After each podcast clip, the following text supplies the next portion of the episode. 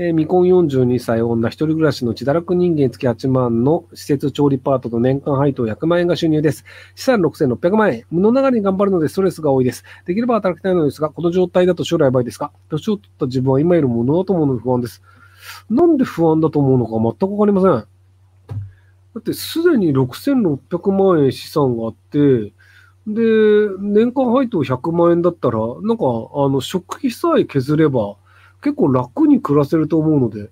なので、なんで不安を感じるかが全くわかんないんですけど、あの、多分その、800円とかスパチャを払うみたいな無駄遣いをやめた方がいいですよ。あの、普通に家賃を払ってだらだら暮らすっていうのにすれば、多分あの、地方であれば何の問題もないと思うので、なので、あの、お金を使わない生活っていうのをもうちょっとマスターした方がいいんじゃないかなと思います。ひろゆきさん、現在の円安、ここどうなると思いますか？利率を上げない限りどんどん円安は進んでいくと思います。日本の会社が売れるもので、海外の人が買うものがないので、そうすると円っていうのいらないよねっていうので、で、日本の人たちっていうのは海外のものを欲しがるので、海外のものが欲しいんだったらドルを買うよねっていうのが長期的なトレンドとしては変わないので、なので、あの、利率を上げない限りは、このトレンドは変わらないんじゃないかなと思います。えー21歳男、今、プログラミングスクールで Rails を中心に学んでるんですが、 Rails なんてやるんだ。周りから今からエンジニアになるとかばっかじゃね？無理じゃね？えと言われてます。自分はまだ若いからいけるだろうと思ってるんですが、やはり周りが言う通り無謀なんでしょうか。ルクさんどう思いますか？えっと、プログラマーではないやつのアドバイスを聞いている時点でどうかと思いますよ。うん、例えばじゃあ、えっ、と、歌手になりたいですって思ってる人が、大工のアドバイス聞きます 大工さんに、あの、歌手になりたいんだよねって言ったら、うん、難しいんじゃないかなとか、歌って何どうやって食うのとか、聞いてもしょうがないじゃないですか。なので、相談相手はエンジニアです。いや、エンジニアの友達とか、エンジニアの先輩とか、エンジニア業界の人とかに、なんか今やってるのこうなんだけど、どうって聞いたら、あ、それは違うかもしれないとか、これありだよねって思ってますけど、エンジニアでもないやつに聞いて、自分の人生を決めようという時点で、ちょっと頭悪いっす。なので、エンジニアに聞いてください。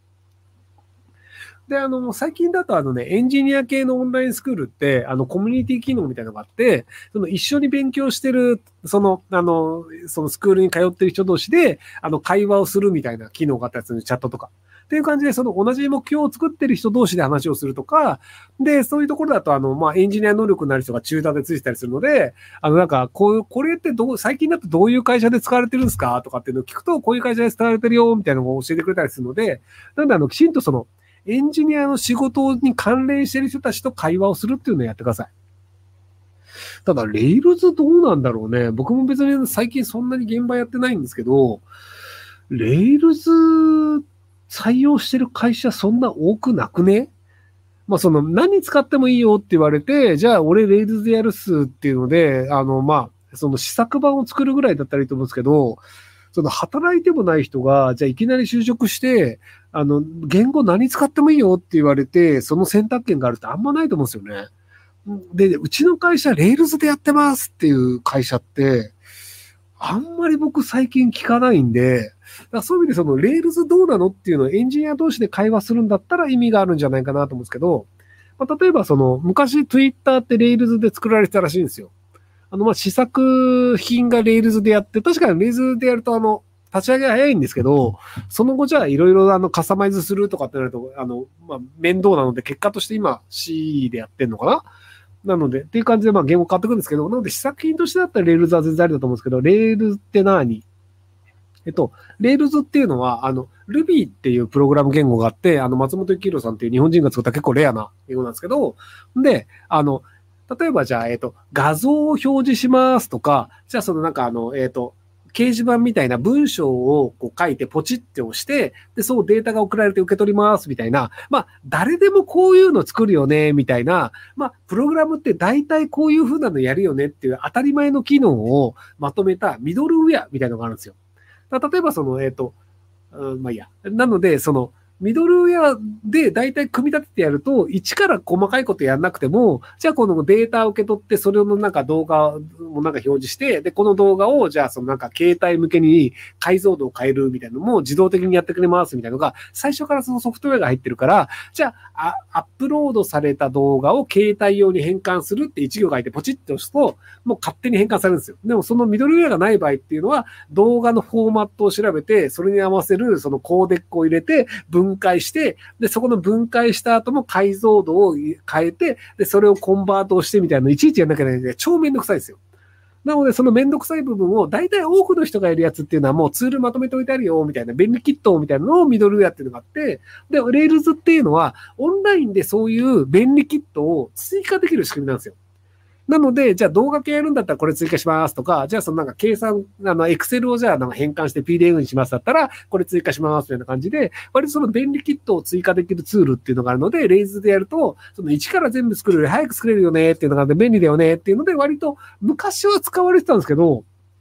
最近 Rails バンバン使えますって話そんなに聞かないんで、なので、そこら辺その、あの、現場のエンジニア感がわかんないので、現場の人に聞いた方がいいんじゃないかなっていう。なかなか便利じゃない。いや、なかなか便利なんですけど、ただ、その、 Rails にない機能を追加しようとすると、めちゃくちゃめんどくさくなるんですよ。いや、その、 Rails がデータをどのように扱っていて、どういうふうに保存しているのかというのを調べた上で、それをカスタマイズするアドオンを作るみたいになっちゃうと、 Rails 自体に対して詳しくならない、作れなくなるの、作れないので、なのでその、何か Rails の中でできないこと、 Rails、今の Rails でできないことをやるとすると超めんどくさいっていうのがあって、僕だからミドルウェア自体あんま使わないんですよ。結局ミドルウェア使うと、まあその、ミドルウェアの限界を超えたことをやろうとするときに、大体トラブるんですよ。なので、その、えっ、と、まあ、えっ、とね、携帯のアプリだとあんま関係ないんですよ。要は携帯のアプリって、ここのそのスマホの中で動くっていうのがあるので、1台の中で動くからいいんですけど、その僕、そのウェブのプログラムをやる方なので、そうすると、その100人が来るんだったら、 Rails で OK です。じゃあ、10万人が来た時に、 Rails が立ち上がるのを1000個作んなきゃいけませんみたいなのがあるんですよ。要はその規模がでかくなった時に、じゃあその1000個の Rails のそのインスタンス的なものが立ち上がって、そこのデータをどうやって共有するのか。こっち側が来たものを、こっちの Rails は理解してません。ってなると、その、ここをじゃあ統合したデータベースになきゃいけないよね。でもデータベースの保存方法違うよね。じゃあこれを全部繋がなきゃいけないよね。じゃあロックどうすんのみたいになって、その多くの大量のアクセスが来た時っていうのは、ほとんど想定してないんですよ。要はその多くのプログラムとかさ、サービスって、まあ同時に1000人来たらすごいよね、みたいなので、まあ同時に100人くらい来るように作られるんですよ。で、それで困ることほとんどないんですよ。